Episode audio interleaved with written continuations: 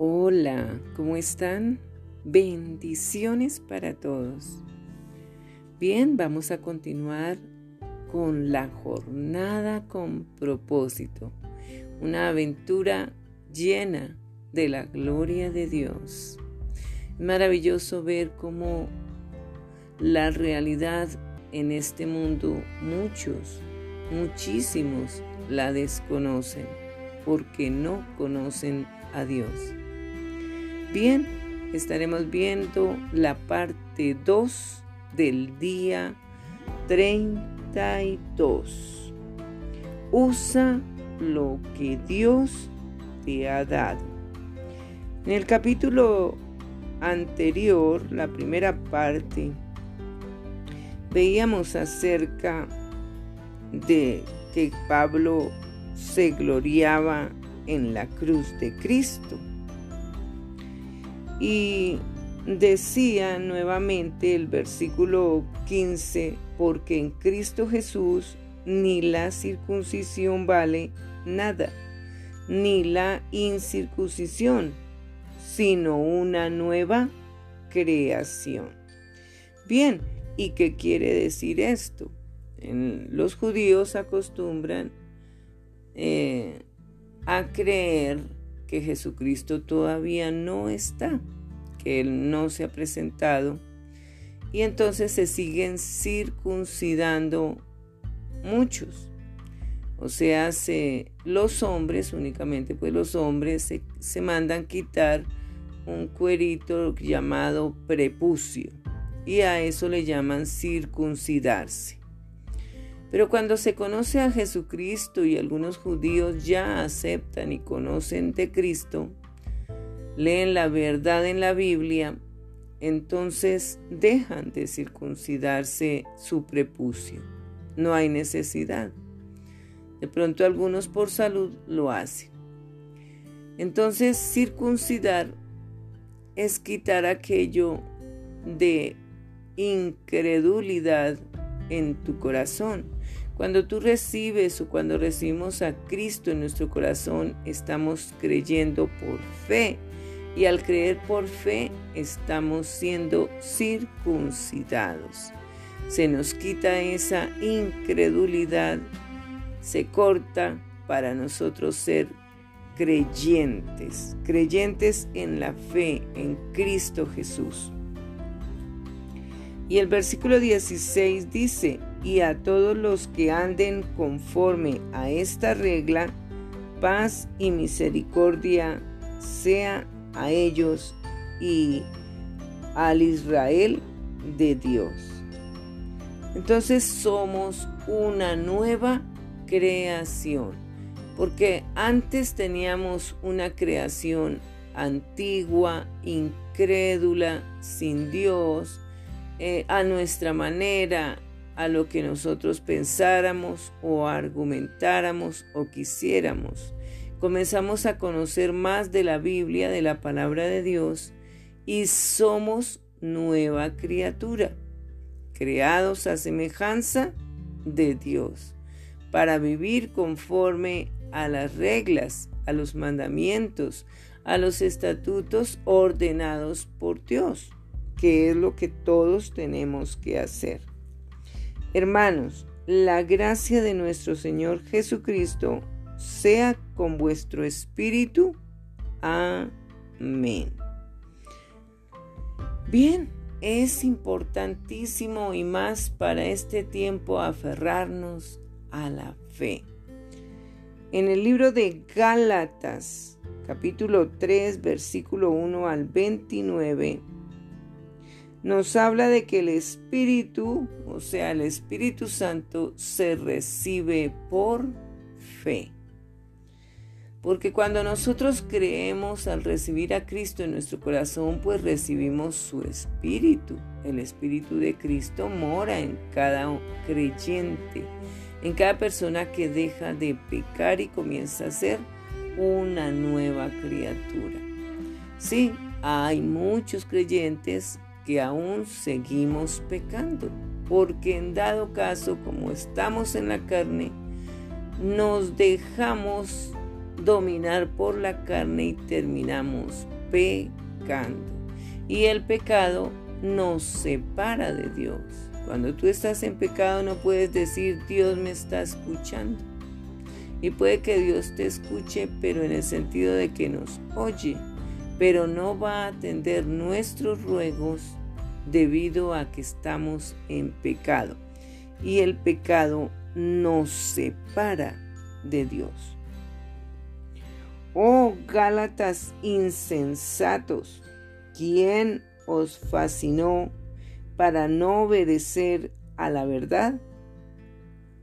A vosotros, ante cuyos ojos Jesucristo fue ya presentado claramente entre vosotros como crucificado. Bien, hay personas que se dicen ser creyentes, pero son falsos creyentes. Realmente en el mundo hay mucha gente que dice ser creyente, pero se dejan fascinar por las cosas del mundo, por las ideologías del mundo, por los eh, mandatos de otros. Y no quieren obedecer a Dios porque les parece que eso no gusta. Esto solo quiero saber de vosotros.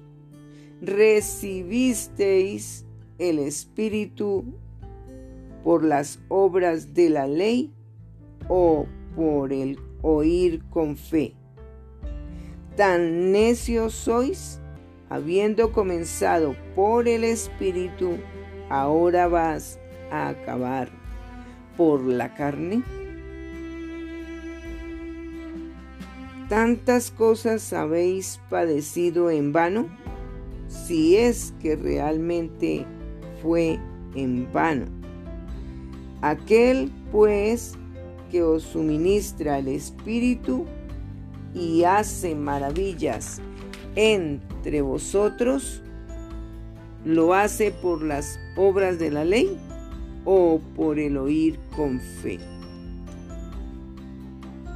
Claro, cuando creemos en el Señor Jesucristo, todo lo hacemos por el oír con fe, porque la fe viene del oír la palabra de Dios. Cuando estamos leyendo la palabra de Dios, ahí hay fe porque estamos creyendo a lo que está escrito. Si nos negamos, si somos escépticos, si no creemos en lo que está escrito de parte de Dios en la Biblia, pues estamos siendo ignorantes, estamos siendo mundanos, estamos todavía en la en la imagen, en la formación antigua, no tenemos a Cristo en el corazón. Pero cuando se tiene a Cristo en el corazón, nosotros creemos por fe. El pacto de Dios con Abraham. Así Abraham creyó a Dios y le fue contado por justicia. Sabed, por tanto, que los que son de fe, estos son hijos de Abraham. Y la escritura, previendo que Dios había de justificar por la fe a los gentiles, dio de antemano la buena nueva a Abraham, diciendo, en ti serán benditas todas las naciones. Es que cuando somos creyentes somos inmediatamente descendientes de Abraham. Y eso es una gran bendición para nosotros porque de ahí es que nosotros seremos grandemente bendecidos y nunca tendremos falta de ningún bien. Pero hay que creer en lo que Dios dice. Entonces en nosotros, al ser descendientes de Abraham, en nosotros serán benditas todas las naciones, todas, porque nosotros estaremos predicando la palabra de Dios para toda la creación de Dios y la creación de Dios es hermosa, es maravillosa.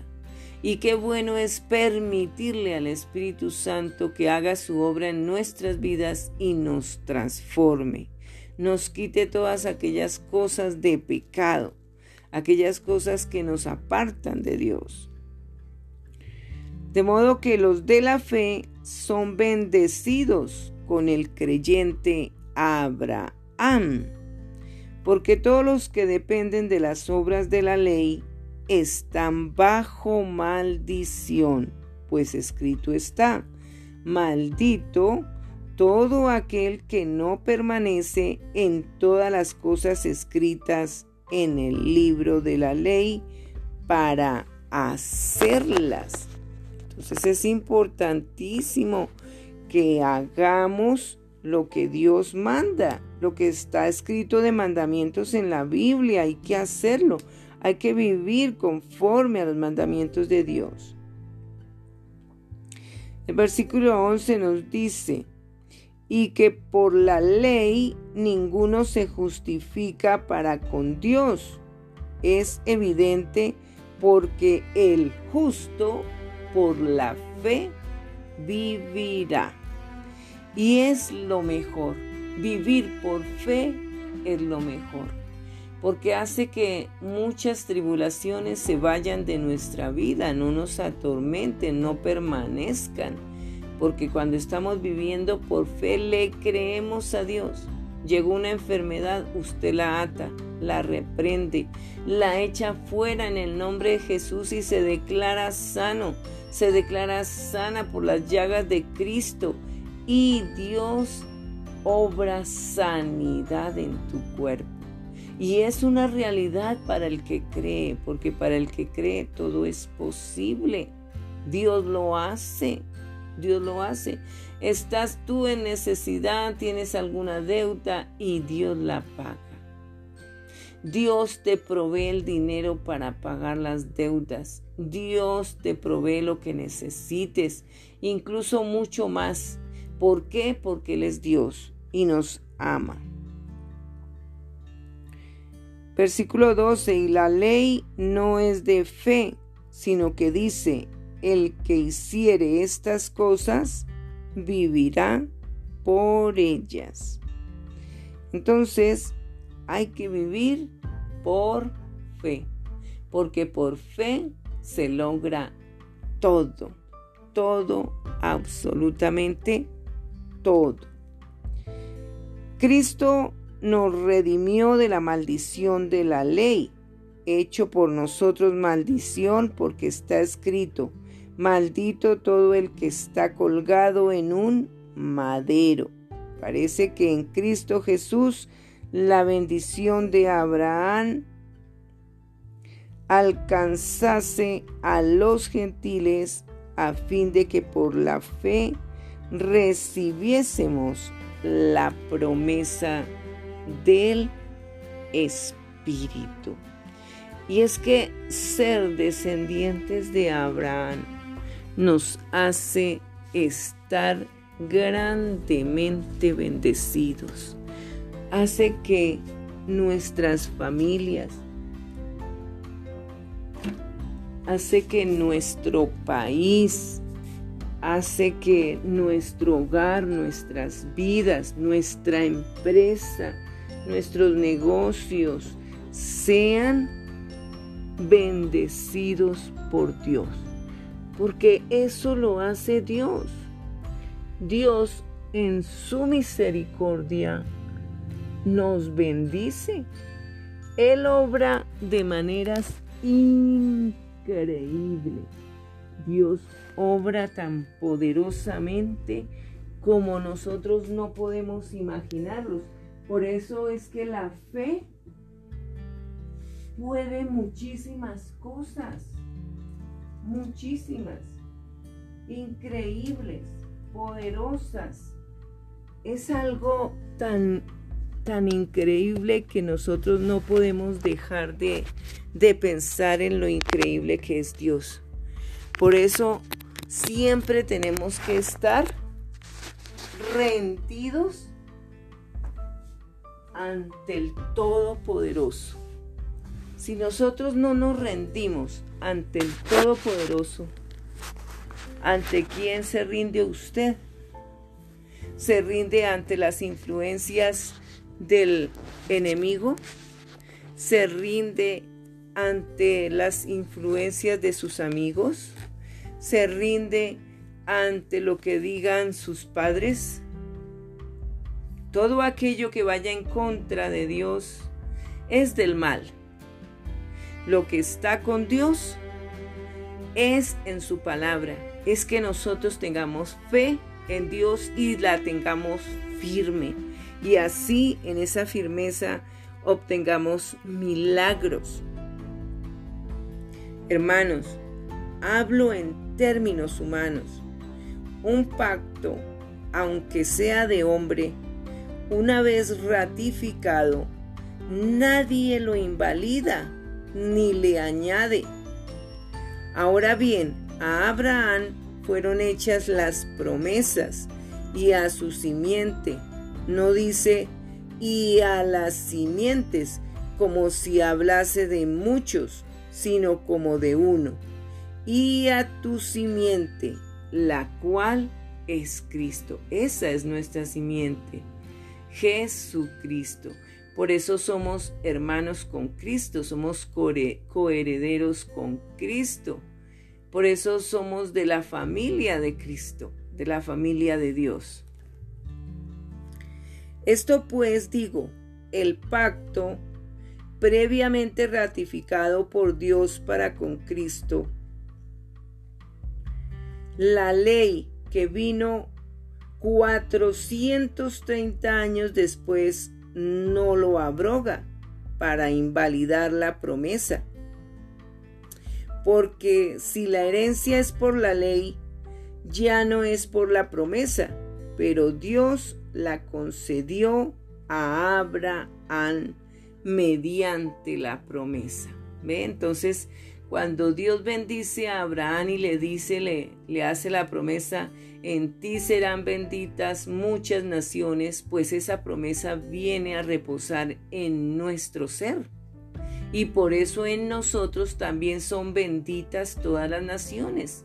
Es bendito nuestro país, Colombia, en el cual vivimos, o, en el, o bendito el país en el cual tú vivas. Allí la promesa alcanza el lugar donde estés. No importa lo lejano, lo desconocido, ese lugar también será bendito en las naciones. El propósito de la ley, desde el versículo 19, nos dice, entonces, ¿para qué sirve la ley? Estamos viendo Gálatas capítulo 3 versículo 19 en adelante. Entonces, ¿para qué sirve la ley? Fue añadida a causa de las transgresiones hasta que viniese la simiente a quien fue hecha la promesa y fue ordenada por medio de ángeles en mano de un mediador. Ese mediador es nuestro Señor Jesucristo. Y el mediador no lo es de uno solo, pero Dios es uno. Luego la ley es contraria a las promesas de Dios. En ninguna manera, porque si la ley dada pudiera vivificar, la justicia fuera verdaderamente por la ley mas la escritura lo encerró todo bajo pecado, para que la promesa que es por la fe en Jesucristo fuese dada a los creyentes. Pero antes que viniese la fe, estábamos confinados bajo la ley, encerrados para aquella fe que iba a ser revelada. De manera que la ley ha sido nuestro ayo para llevarnos a Cristo a fin de que fuésemos justificados por la fe. Es que la ley existe, la palabra de Dios es ley, pero esa ley la creemos por fe pero en el mundo existen leyes que son de sabiduría terrenal y diabólica. Algunas leyes van conforme a la fe de Dios, otras no. Otras las crean hombres para hacer lo malo. Pero venida la fe, ya no estamos bajo ayo, pues todos sois hijos de Dios por la fe en Cristo Jesús. Porque todos los que habéis sido bautizados en Cristo, de Cristo estáis revestidos.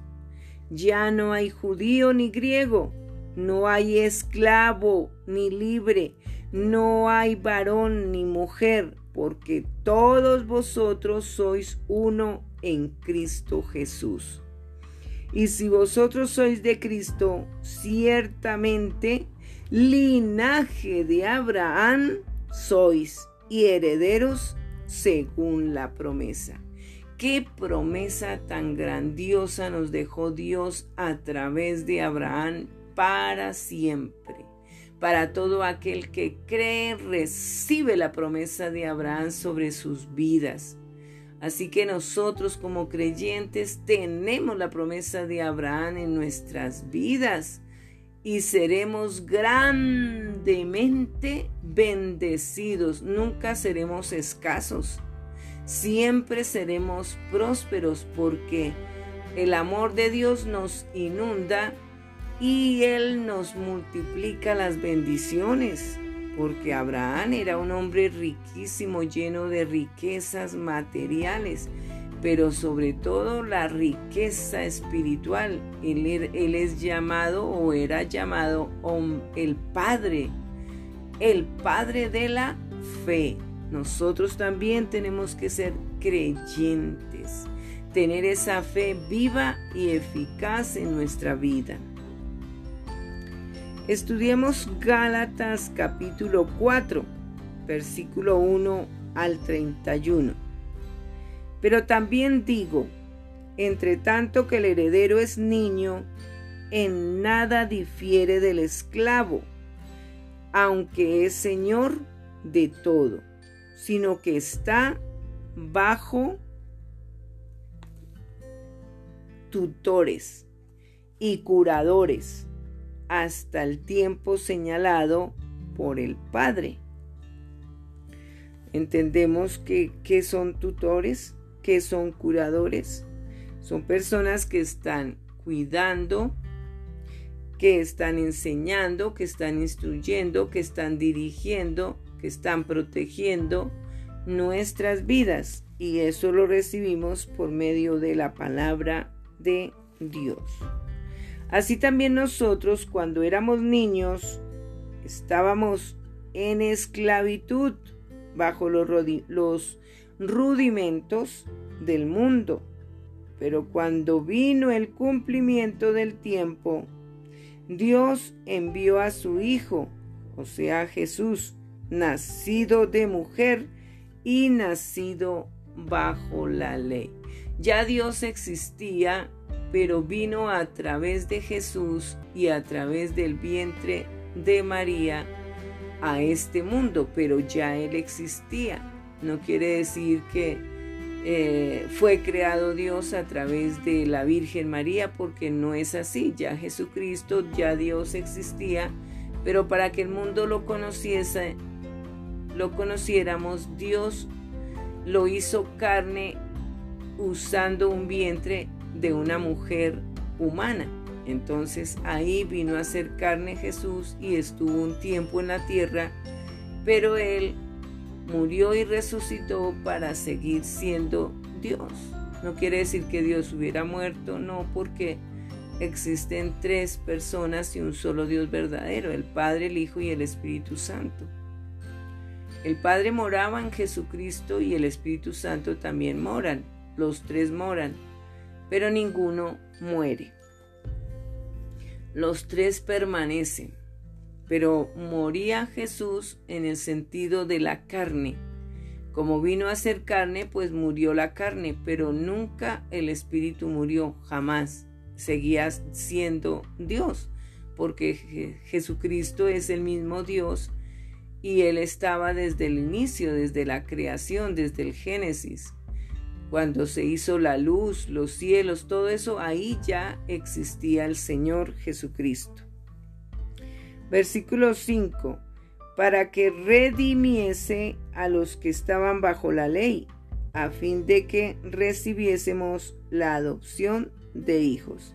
Entonces Jesucristo murió y resucitó para que nosotros fuéramos redimidos por nuestros pecados. Sea, para que la sangre de Cristo nos limpiara de pecados. Esa es una grandísima bendición a nuestras vidas. El que Jesucristo hubiese dado la vida por todos nosotros para el perdón de nuestros pecados. Si eso no hubiera ocurrido, no tendríamos hoy perdón de Dios y por cuanto mis hijos, Dios envió a vuestros corazones el espíritu de su Hijo, o sea, de Jesucristo, el cual clama, Abba Padre. Así que ya no eres esclavo, sino hijo, y si hijo, también heredero de Dios por medio de Cristo. Entonces nosotros ya no somos esclavos. Nadie nos debe esclavizar.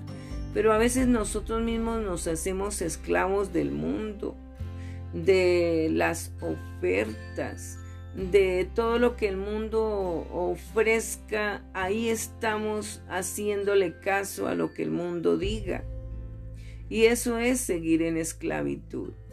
Eh, o estamos eh, siendo esclavos en el servicio en la iglesia y no hacemos las cosas eh, siendo mayordomos, administrando lo que Dios nos da. Hay que hacer las cosas con sabiduría para no caer en la esclavitud, porque Dios no quiere esclavos. Él nos hizo libres, totalmente libres, por la fe. Y el versículo 8 en adelante habla acerca de la exhortación contra el volver a la esclavitud. Entonces a veces como creyentes o no creyentes estamos volviendo a la esclavitud, a la vieja naturaleza. Si ya somos nuevas criaturas en Cristo, ¿por qué volver a la esclavitud? ¿Por qué volver a la vieja naturaleza pecaminosa. Por eso, si tú tienes a Cristo, no debes pecar. El pecado nos separa de Dios. Si ya tenemos a Cristo, no andamos en pecado, no andamos conforme a la carne, porque seríamos esclavos. Andamos conforme al Espíritu y ahí somos libres. Dice el versículo 8, ciertamente en otro tiempo, no conociendo a Dios, servíais a los que por naturaleza no son dioses. Mas ahora, conociendo a Dios, o más bien, siendo conocidos por Dios, ¿cómo es que os volvéis de nuevo a los débiles y pobres rudimentos a los cuales os queréis volver a esclavizar? guardáis los días, los meses, los tiempos y los años. Me temo de vosotros que haya trabajado en vano con vosotros. Os ruego, hermanos, que os hagáis como yo, dice el apóstol Pablo, porque yo también me hice como vosotros. Ningún agravio me habéis hecho pues vosotros sabéis que a causa de una enfermedad del cuerpo os anuncié el Evangelio al principio, y no me despreciasteis, ni desechasteis por la prueba que tenía en mi cuerpo, antes bien me recibisteis como a un ángel de Dios, como a Cristo Jesús. ¿Dónde, pues, está esta satisfacción que experimentabais, porque os doy testimonio de que si hubieses podido, os hubierais sacado vuestros propios ojos para dármelos. Me he hecho pues vuestro enemigo por deciros la verdad? Tienen celo por vosotros, pero no para bien, sino que quieren apartaros de nosotros para que vosotros tengáis celo por ellos.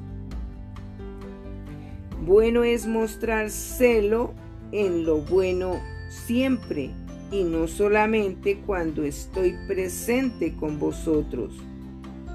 Hijitos míos, por quienes vuelvo a sufrir dolores de parto hasta que Cristo sea formado en vosotros. Quisiera estar con vosotros ahora mismo y cambiar de tono, pues estoy perplejo en cuanto a vosotros. Pablo se daba cuenta que las personas habían escuchado de Dios y algunos se volvían al pecado, a la vieja naturaleza, y pues a él le dolía. Le dolía porque decía al fin en quién están creyendo. Creyeron al principio y luego dejaron de creer.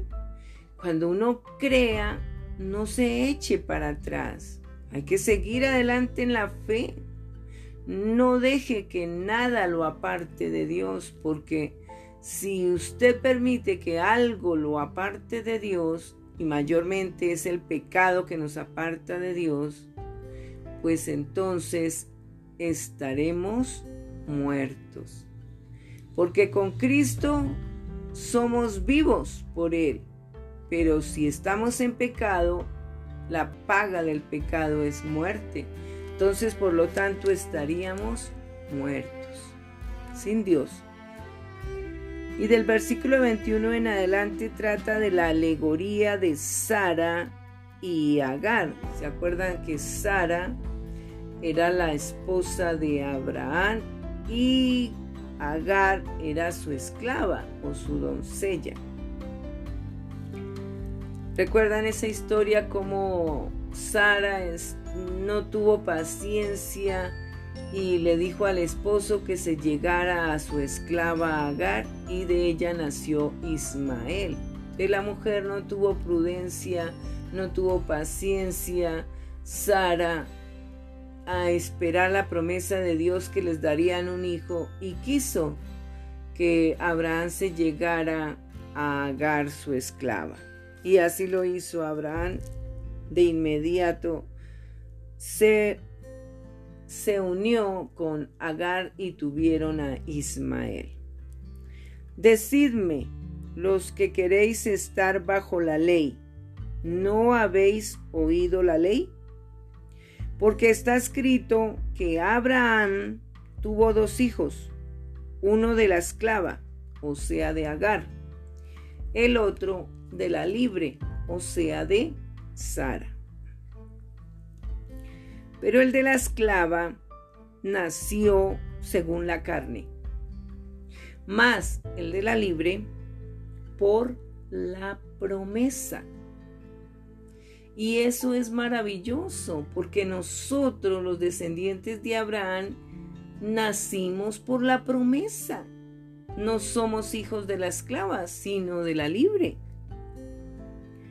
lo cual es una alegoría, pues estas mujeres son los dos pactos. El uno proviene del monte Sinaí, el cual da hijos para esclavitud. Este es Agar. Porque Agar es el monte Sinaí en Arabia y, se, y corresponde a la Jerusalén actual, pues esta junto con sus hijos, está en esclavitud. Mas la Jerusalén de arriba, la cual es madre de todos nosotros, es libre. Porque está escrito, regocíjate, oh estéril, tú que no das a luz. Prorrumpe en júbilo y clama, tú que no tienes dolores de parto, porque más son los hijos de la des, de la desolada que, el, que los hijos de la que tiene marido. Entonces la desolada, Dios le bendice en gran manera. Así que hermanos, nosotros como Isaac somos hijos de la promesa. Gloria a Dios. Pero como entonces el que había nacido según el Espíritu, así también ahora.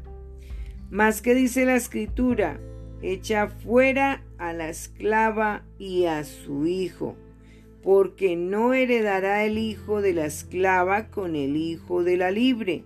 De manera, hermanos, que no sois hijos de la esclava, sino de la libre. Por eso somos libres también. Es que Dios no quiere esclavos de ninguna clase y siendo Dios y podría dominarnos, podría eh, tener poder eh, en nuestro ser, pero Dios quiso dejarnos en libertad. Nos dio el libre albedrío, pero ese libre albedrío, era para escoger a Jesucristo, para escoger el bien, no para hacer las cosas malas. Pero muchos cogen la libertad para esclavizarse al pecado. Y así que nunca son libres porque son esclavos del pecado, del mal. Estudiamos Gálatas capítulo 5. Todo esto es un compendio que va unido lo uno a lo otro para nosotros ser grandemente bendecidos según la promesa de Dios. Y en Gálatas 5 capítulo 5, perdón, eh, versículo 1 al 26, estad firmes en la libertad. Estad pues firmes en la libertad con que Cristo nos hizo libres, y no estéis otra vez sujetos al yugo de esclavitud. He aquí yo Pablo os digo que si os circuncidáis, de nada os aprovechará Cristo. Y otra vez testifico a todo hombre que se circuncida que está obligado a guardar toda la ley. De Cristo os desligasteis, los que por la ley os justificáis. De la gracia habéis caído. O sea, es importante que nosotros nos singamos como los judíos que no creen que Cristo ya vino, porque ellos están bajo la ley. Tenemos es que estar bajo la ley de Dios, la fe en Jesucristo. Pues nosotros por el Espíritu aguardamos por la fe la esperanza de la justicia. Es que Dios es el único que puede dar justicia de verdad. Porque en Cristo Jesús ni la circuncisión vale algo, ni la incircuncisión, sino la fe que obra por el amor. Vosotros corríais bien. ¿Quién os estorbó para no obedecer a la verdad? Esta persuasión no procede de aquel que os llama. Un poco de levadura leuda toda la masa.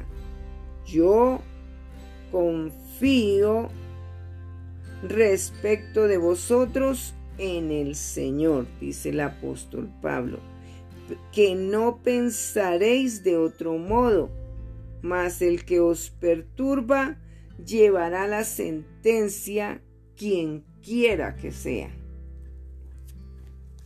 Y yo, hermanos, si aún predico la circuncisión, ¿por qué padezco persecución todavía? En tal caso se ha quitado el tropiezo de la cruz. Ojalá se mutilasen los que os perturban, porque vosotros, hermanos, a libertad fuisteis llamados. Solamente que no uséis la libertad como ocasión para la carne, sino servíos por amor los unos a los otros. Porque toda la ley en esta sola palabra se cumple. Amarás a tu prójimo como a ti mismo. Pero si os mordéis y os coméis unos a otros, mirad que también no os consumáis unos a otros. Y del versículo 16 al 26 nos habla acerca de las obras de la carne y el fruto del Espíritu. Digo pues, esto lo dice el apóstol Pablo, andad en el Espíritu y no satisfagáis los deseos de la carne, porque el deseo de la carne es contra el Espíritu y el Espíritu es contra la carne y estos se oponen entre sí para que no hagáis lo que quisierais. Pero si sois guiados por el Espíritu, no estáis bajo la ley. Y manifiestas son las obras de la carne, que son adulterio, fornicación, relaciones sexuales sin casarse, inmundicia. Pues la inmundicia es toda inmoralidad, todo engaño, mentira, falsedad. Lascivia, es el deseo por la mujer o el esposo de otro o de otra. Idolatría. La idolatría es también hechicería, brujería, es poner los ojos en ambiciones al dinero, a la fama, al poder. Enemistades, pleitos, celos, iras, contiendas, disensiones, herejías si usted todavía anda en estas cosas, no está con Cristo. Porque con Cristo estas cosas no permanecen, se van. Envidias, homicidios, borracheras, orgías y cosas semejantes a estas, acerca de las cuales os amonesto, como ya os lo he dicho antes que los que practican tales cosas no heredarán el reino de Dios. Sí, porque todas las personas y mayormente pecadoras o criminales creen que van al cielo, que van al reino de Dios y no es así. Todo pecador va al infierno, todo pecador que no se arrepiente, que sigue en el pecado, va al infierno. Así crean Jesucristo, pero si está en pecado, ¿de qué le vale creer si no hace lo que Cristo manda? Mas el fruto del Espíritu es amor, gozo, paz, em, paciencia, benignidad, bondad, fe, mansedumbre, templanza. Contra tales cosas no hay ley. Pero los que son de Cristo han crucificado la carne con sus pasiones y deseos. Y crucificar quiere decir que morimos a los deseos de nuestra carne, a las maldades, a las orgías, a todas esas cosas depravadas que usa el maligno para que usted caiga, a la pornografía, a al robo, a la violación. Todas estas cosas son del maligno. Pero si usted las crucifica, o sea, muere a ellas, vive para Cristo, vive sin pecado. Si vivimos por el Espíritu, andemos también por el Espíritu. No nos hagamos vanagloriosos irritándonos unos a otros, envidiándonos unos a otros. Cuando nosotros entendemos bien que estamos en Cristo, no nos enojamos, nos enojamos contra la maldad, pero le damos todo control al Espíritu Santo para que no caigamos en pecado, irritándonos, llenos, llenos de amargura, llenos de ira, de rabia. Entonces, si tenemos al Espíritu Santo y dejamos que Él controle nuestra vida, no vamos a caer en ninguna de estas cosas. Porque es necesario mantenerse uno firme en Dios. Ah, Veamos algo del libro de Efesios.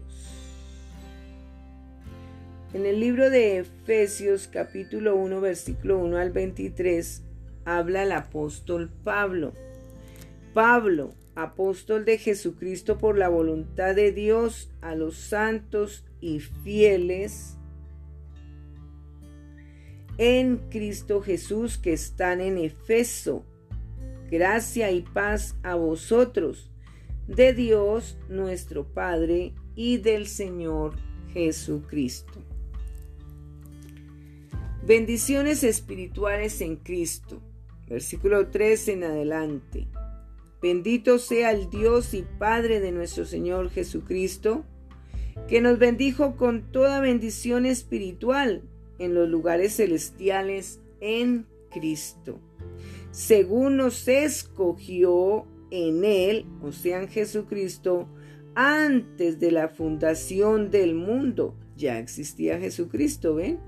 Para que fuésemos santos y sin mancha delante de Él. Y esto quiere decir sin pecado.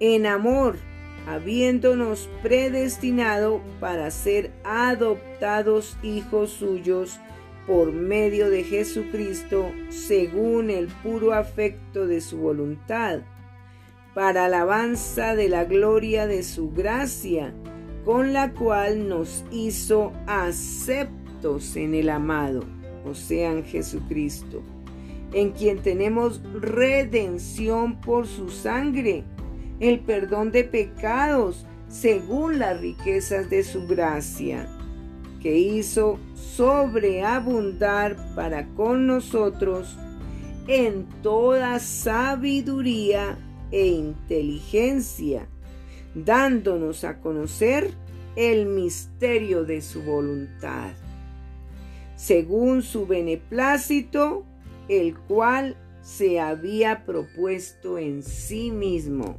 Qué grandioso es nuestro Jesús de reunir todas las cosas en Cristo, en la dispensación del cumplimiento de los tiempos, así las que están en los cielos como las que están en la tierra.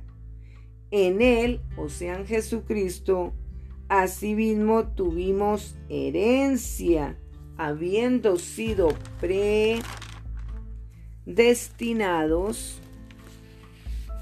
conforme al propósito del que hace todas las cosas según el designio de su voluntad,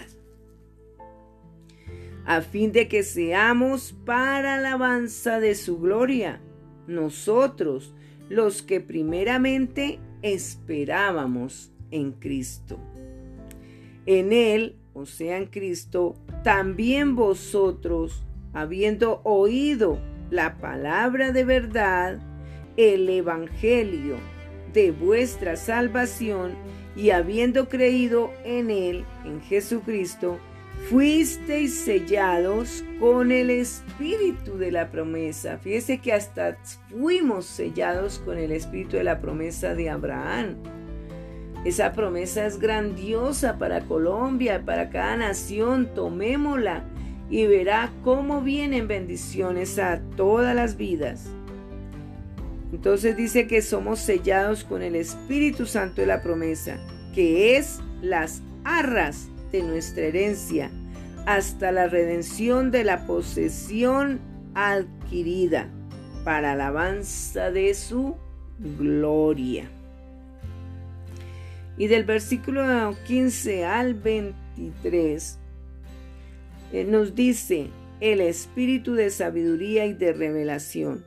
Por esta causa también yo, habiendo oído de vuestra fe en el Señor Jesús y de vuestro amor para con todos los santos, dice el apóstol Pablo, no ceso de dar gracias por vosotros, haciendo memoria de vosotros en mis oraciones, para que el Dios de nuestro Señor Jesucristo, el Padre de Gloria, os dé espíritu de sabiduría y revelación en el conocimiento de Él, de Cristo, alumbrando los ojos de vuestro entendimiento, para que sepáis cuál es la esperanza a que Él os ha llamado y cuáles las riquezas de la gloria de su herencia en los santos y cuál la supereminente grandeza de su poder para con nosotros los que creemos según la operación del poder de su fuerza,